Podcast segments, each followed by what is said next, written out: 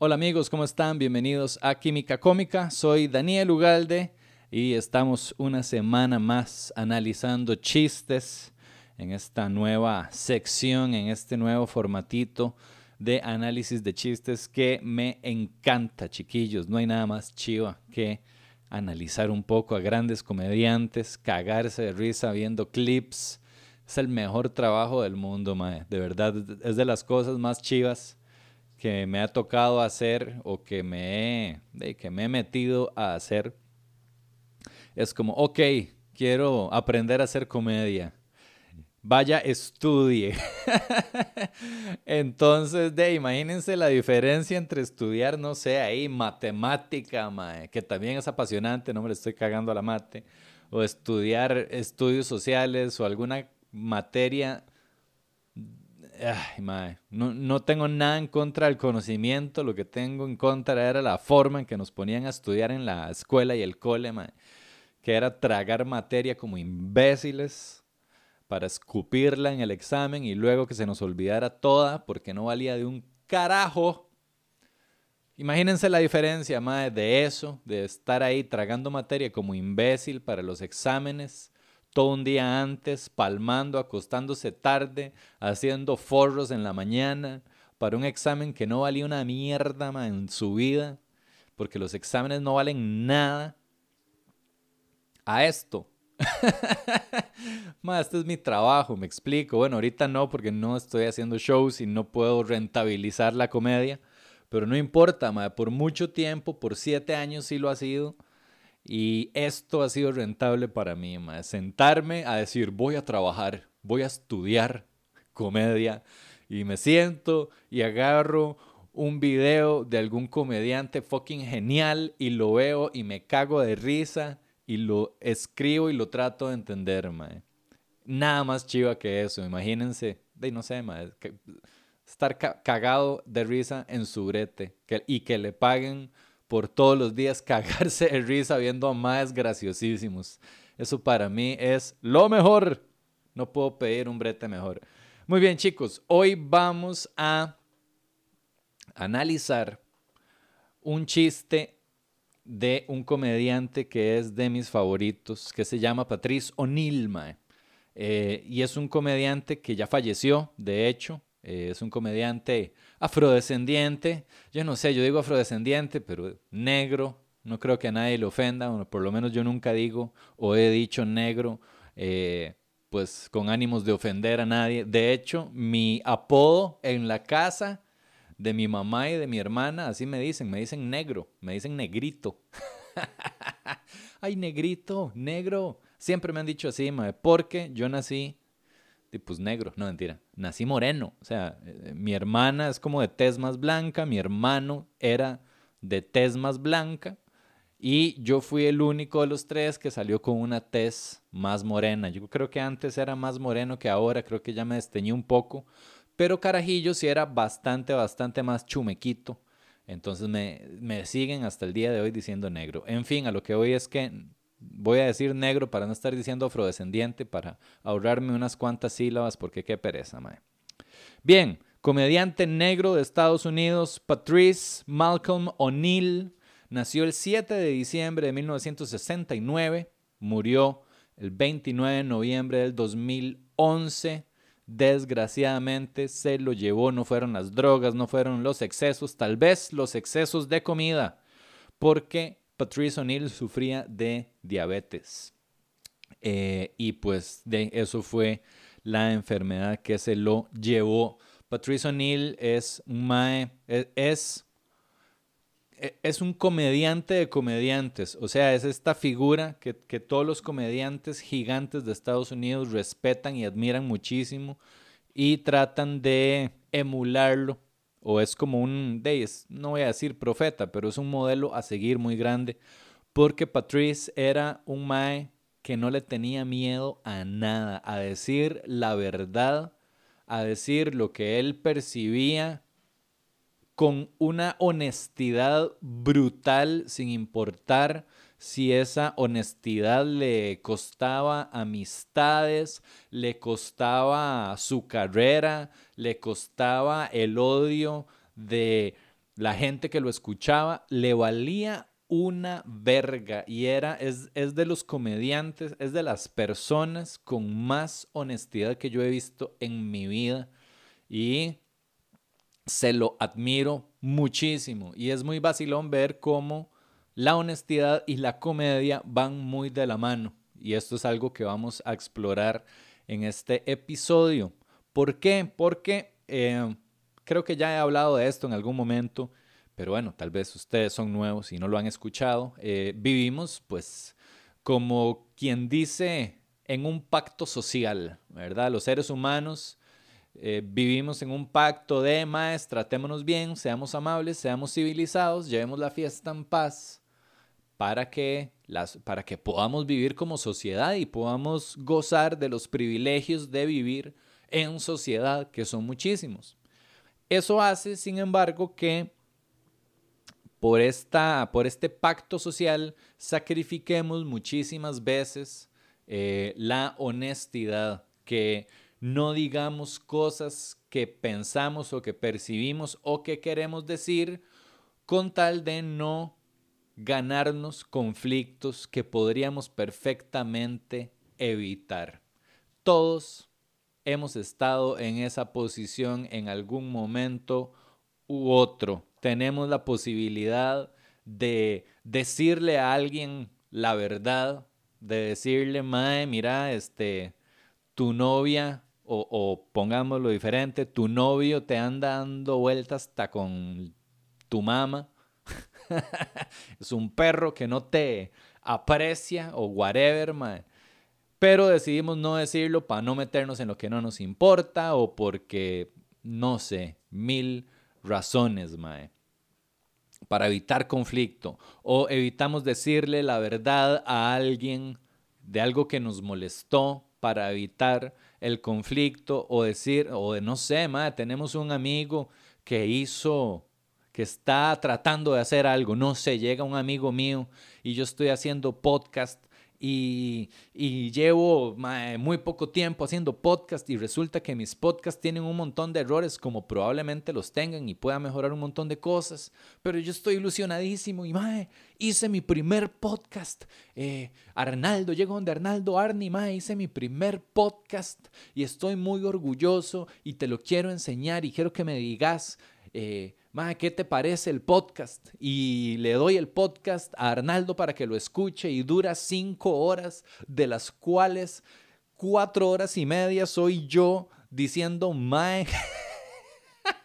y di y este, mae, di pues, eh, y puras muletillas, y eh, la otra media hora fueron de eh, ideas que no logré concretar, y el video quedó con mala iluminación y el audio quedó reventado.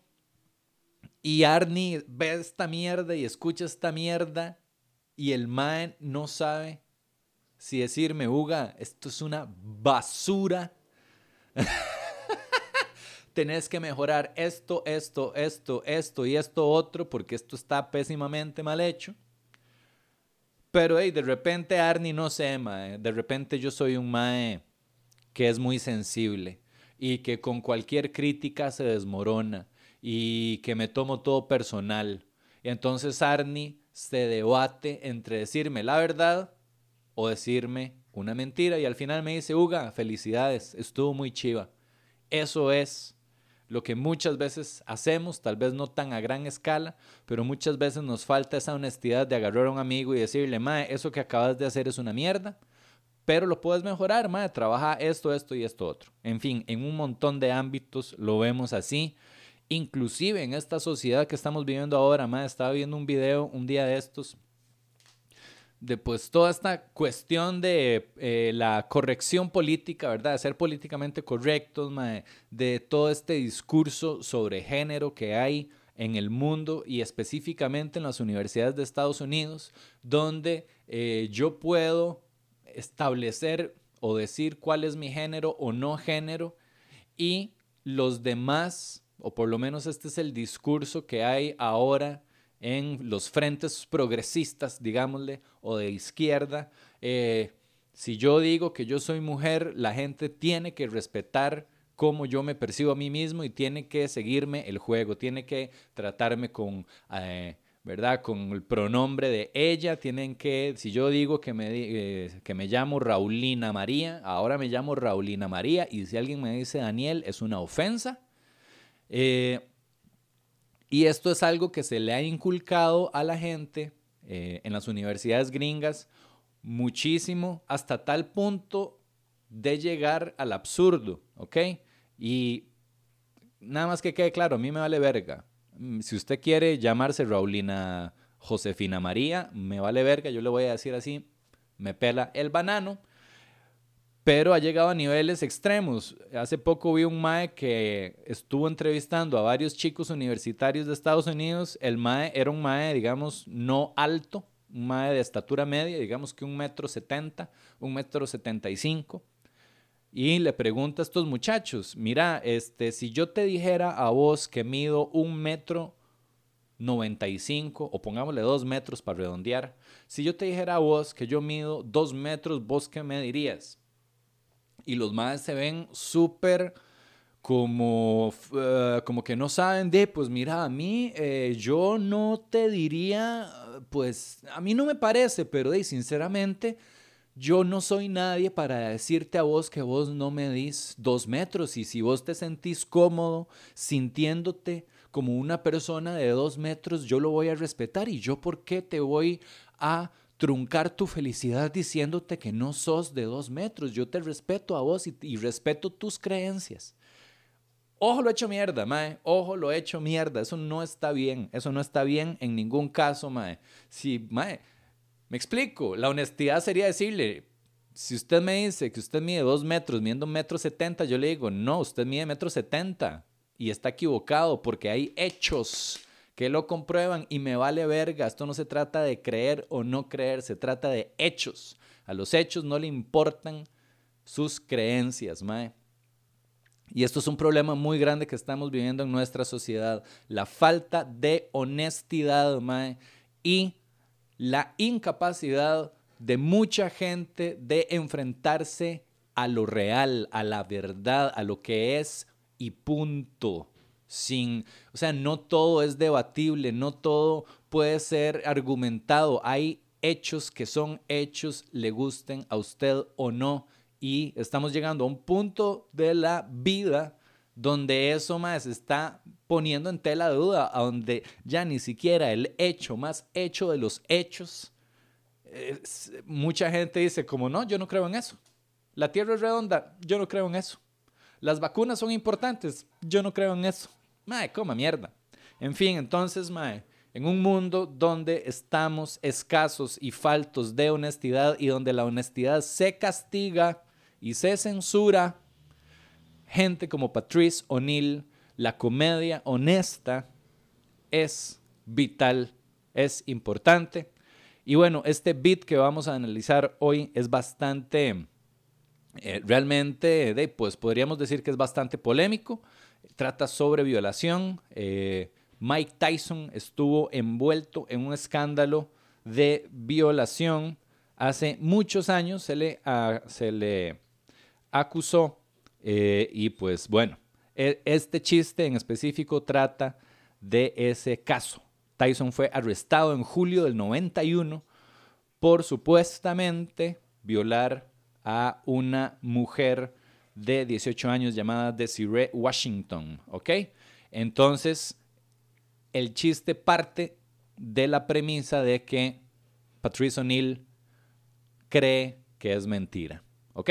Entonces vamos a escuchar el chiste, vamos a verlo. Este no tiene subtítulos, entonces yo lo voy a traducir después.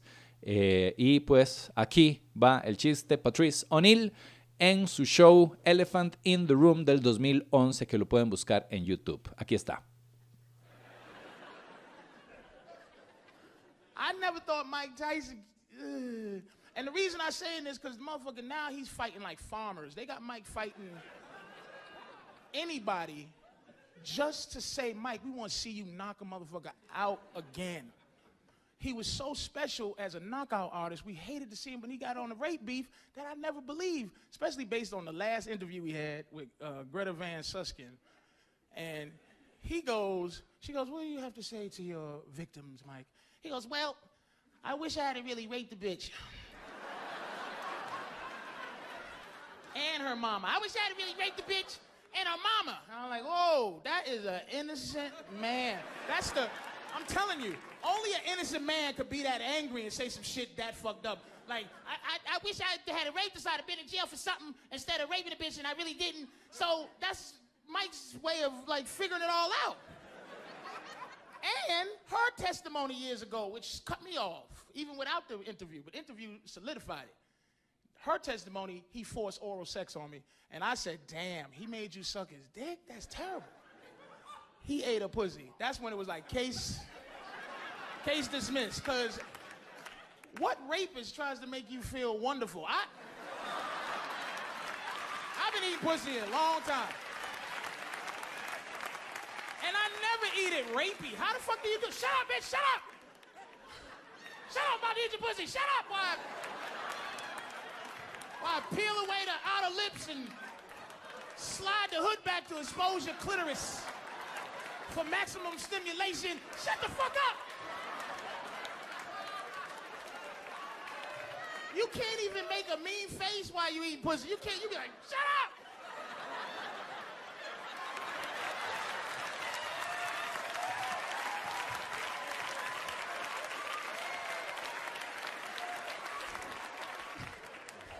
You better not be enjoying this shit!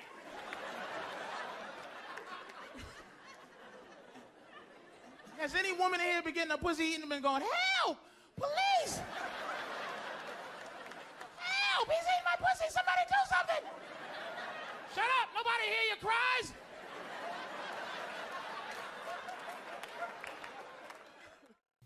All right, all right, all right. ¿Qué les pareció, mae? Tengo que decir que este es de mis chistes favoritos, mae, de la vida. Me parece una fucking genialidad. Espero que a nadie le haya ofendido. Cabe, ay, mae, qué pereza decir esto. Obviamente que yo encuentre este chiste gracioso no quiere decir que apoya a los violadores. No quiero este, que nadie se vaya por esas ramas tan frágiles, pero bueno, empecemos con el chiste, chiquillos. Empezamos ya con una premisa retadora. Eh, hay una acusación de violación a un hombre con una mujer bastante joven, de 18 años, ¿verdad? Entonces, obviamente, el 99.9% de la gente se va a poner del lado de la víctima, ¿ok? Eh, entonces ya el solo hecho de ponerse del lado del supuesto violador es algo muy riesgoso, sea la época en la que sea. Mae.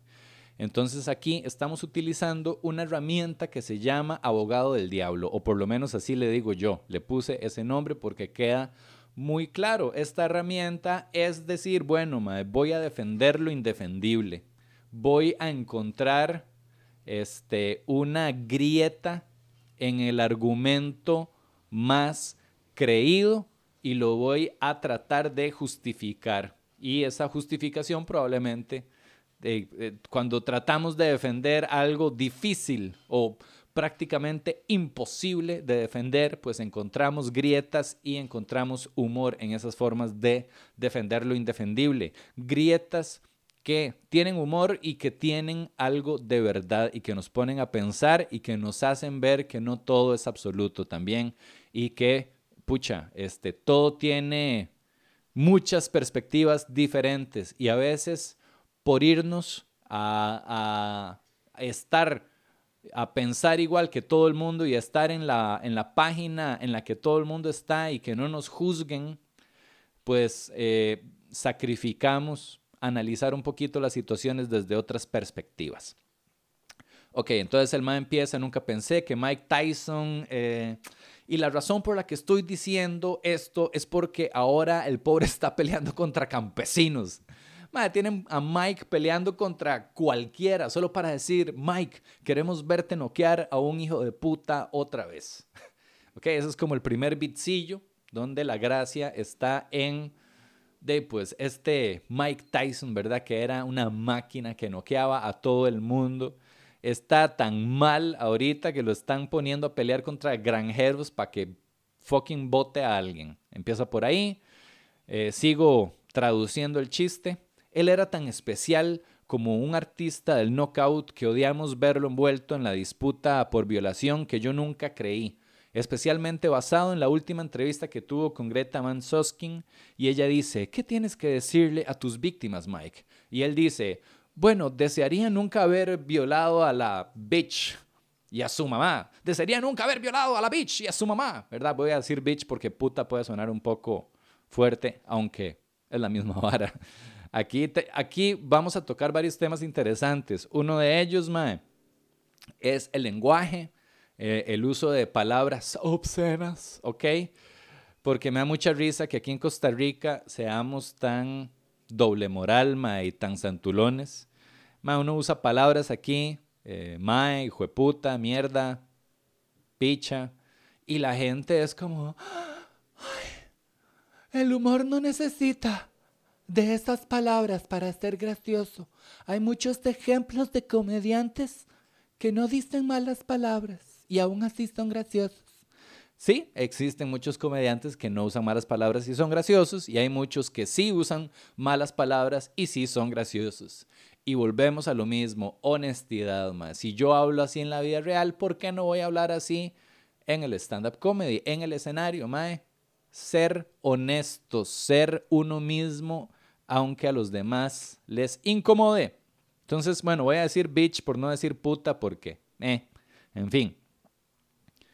Entonces, aquí lo que da mucha risa o lo que da algo de risa es que eh, Patrice O'Neill dice, y yo fui como, wow, eso es un hombre inocente cuando escucha a Mike decir eso. ¿Por qué da risa esto? ¿O por qué me da risa a mí? Porque si usted escucha a alguien diciendo, bueno, desearía nunca haber violado a este hijo de puta y a su mamá, obviamente suena como una confesión, ¿verdad? Pero lo que Patrice dice es que aquí es un juego sobre las capacidades intelectuales de Mike Tyson, ¿ok? El más está diciendo, básicamente Mike Tyson nunca ha sido conocido por su brillantez, por ser un más brillante, ¿ok? Y siempre se le ha considerado de como pues como un mae medio, bruto que no se da a entender muy bien. Es casi que un niño en un cuerpo de un gigante, ¿ok? De, un, de una bestia demoledora. Pero, pero su voz inclusive es muy vacilona. Entonces, este, Patrice O'Neill está como diciendo, man, no es que él está aceptando esto, es que esa es su forma de procesar las cosas. Ya él, lo que está tratando de decir es como desearía estar en la cárcel por algo que sí hice en lugar de por violar a una madre que no lo hice. Y lo dice en esa voz vacilona de Mike. Entonces es como está tirándole un poquito a Mike por ser no brillante, ¿ok? Y aquí viene la parte que me caga de risa. Y el testimonio de ella años atrás que me convenció, aún sin la entrevista, pero la entrevista lo solidificó. El testimonio de ella. Él me forzó a sexo oral y yo dije, mierda, te obligó a chuparle el pene. Eso es terrible. Él le comió el coño. Y aquí, sorry por sonar como español, él le comió el coño. sorry por sonar como, este, como, como película porna de los setentas, mae. Pero es que el mae dice, he ate her pussy, ¿ok? Y no tengo una traducción que no suene como demasiado, él le comió la panocha. Ya, no quiero decir eso porque, eh, no sé, no me, no me suena tan bien. Entonces voy a decir, él le comió el coño. Suena, suena español y bonito. Él le comió el coño. Ahí fue donde yo dije, caso cerrado, porque ¿cuál violador trata de hacerte sentir maravilloso? Y ahí es donde la gente se explota de risa, ¿ok? Ahí está, ojo la vara. Entonces, está poniendo en tela de duda si Mike Tyson abusó o violó a esta muchacha, porque el argumento de ella es que él le forzó sexo oral a ella y básicamente de, pues, le, le, dio, le hizo un cunilingus, mae. ¿Cuál violador trata de hacerte sentir maravilloso, ¿ok? Ese es como el nudo, ahí ese es como el, el punto donde todo el mundo estalla de risa. Ese es el primer punch. Ojo que es una interrogante. ¿Quién ¿Cuál violador trata de hacerte sentir maravilloso? Lo pudo haber dejado ahí, pero lo va a explorar más. Yo he dado sexo oral por mucho tiempo y nunca lo he comido con vibra violadora. ¿Cómo puta se hace? Ojo otra vez la pregunta. Son preguntas que me impulsan hacia adelante. Son preguntas que me hacen eh, indagar más a profundidad el tema. Y esto es algo importantísimo en el humor. Cuando estás trabajando un chiste o un tema, tenés que hacer un montón de preguntas porque no sabes cuál te va a dar material cómico. ¿Cómo putas se hace comer un coño con vibra violadora? Y aquí el MAE pasa a lo que se llama un act out, ¿ok? Un act out es, pues, una representación actuada de algo. Entonces el MAE empieza, cállese maldita, cállese, cállese mientras le como el coño, cállese mientras pelo los labios externos y deslizo la piel para exponer el clítoris para máxima estimulación. ¡Cállese la maldita boca! Esta parte me cago de risa. Aquí el Mae está jugando con contraste, ¿verdad? ¿Cuál es el contraste? Dicen que entonces, eh, en la teoría de la comedia, que lo que da risa es A más Z, ¿ok? A más Z, o sea, dos elementos que no van juntos, cuando yo los uno, eh, usualmente, si se hace bien, pues van a dar risa.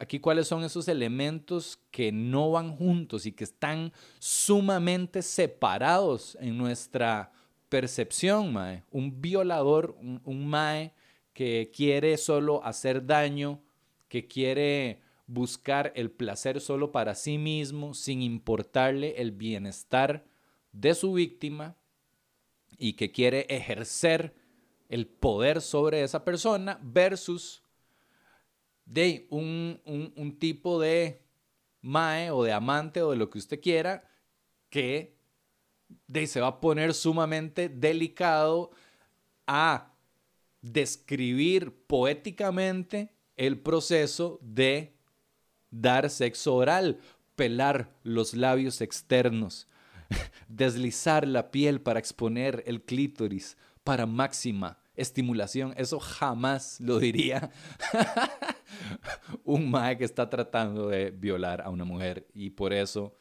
causa muchísima risa. Es un comportamiento inesperado o totalmente fuera de lugar en un personaje o en un arquetipo eh, de al que no le corresponde ese tipo de, de comportamiento. Entonces, cuando lo vemos a ese violador comportándose como un poeta romántico que está tratando de darle la máxima estimulación delicadamente a una mujer, de, pues eso causa, eso es un choque de dos mundos. A y Z se juntan y nos provocan muchísima risa porque nuestro cerebro de, no logra no logra procesarlo o, esa, o esa mezcla tan loca le, pues, le provoca un cortocircuito que produce la risa. Vuelve otra premisa que podríamos decir que es una premisa. Usted ni siquiera puede hacer cara de maldad mientras se come un coño. Usted no puede y aquí otra vez, ojo, esto también es importante. Esto es lo que se llama, es, eso fue la premisa y ojo que aquí, eh, eh, vamos a ver, ¿cómo lo puedo decir, mae? En este caso, en este, en este beat, los punch, que ya lo habíamos visto en el episodio pasado, que era todo el asunto de em, eh, llevar una idea o un discurso en línea recta donde no parece que vaya a hacer gracia, ¿verdad? Como esto, usted ni siquiera puede hacer cara de maldad mientras se está comiendo un coño, ¿verdad? Eso no da risa, tal vez da un poquito de risa, pero cuando lo actúas, eh, a lo que quiero ir es que el punch no siempre son palabras, ¿ok? No necesitas decir el punch con palabras para que sea gracioso. En muchas ocasiones, lo más gracioso es una imagen. Entonces, por eso los act out son tan importantes, porque te permiten o le permiten al público visualizar lo que estás diciendo. Si yo digo, usted ni siquiera puede hacer cara de maldad mientras se come un coño y lo dejo ahí, eh, Deima, tal vez, al, a ver, tal vez ustedes digan, sí, es cierto. Tal vez uno que otro logra hacer el ejercicio de creatividad de imaginarse al mae haciéndolo.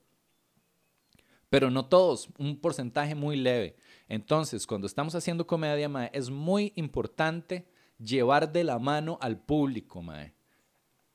¿A qué me refiero? No confíes en que ellos van a formarse la imagen en su mente. Vos tenés que pintarles el cuadro, tenés que pintarles la pintura en su mente lo más gráficamente posible para que no haya tela de duda de que todos vieron o se imaginaron lo que vos querías que se imaginaran. ¿Ok? Usted ni siquiera puede hacer cara de maldad mientras se come un coño. Usted no puede. ¡Cállese!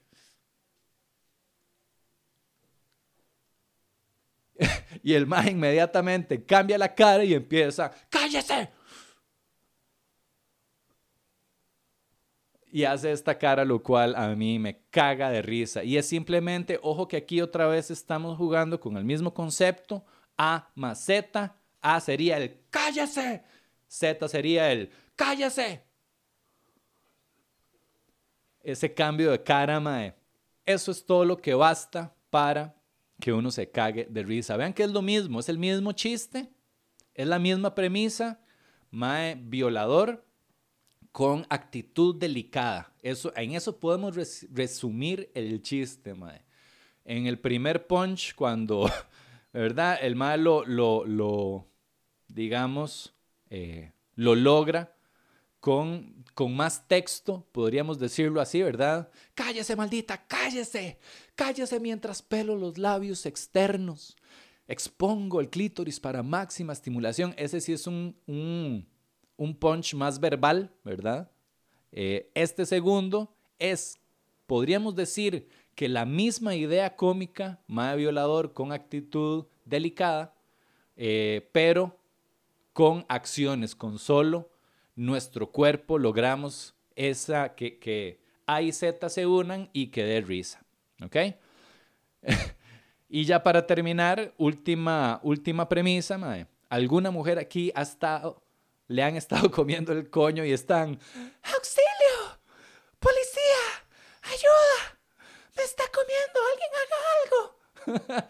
¡Cállese! ¡Nadie escucha tus gritos! Y aquí otra vez, el, este, pues esta unión de dos cosas que usualmente no están juntas y que no vemos juntas.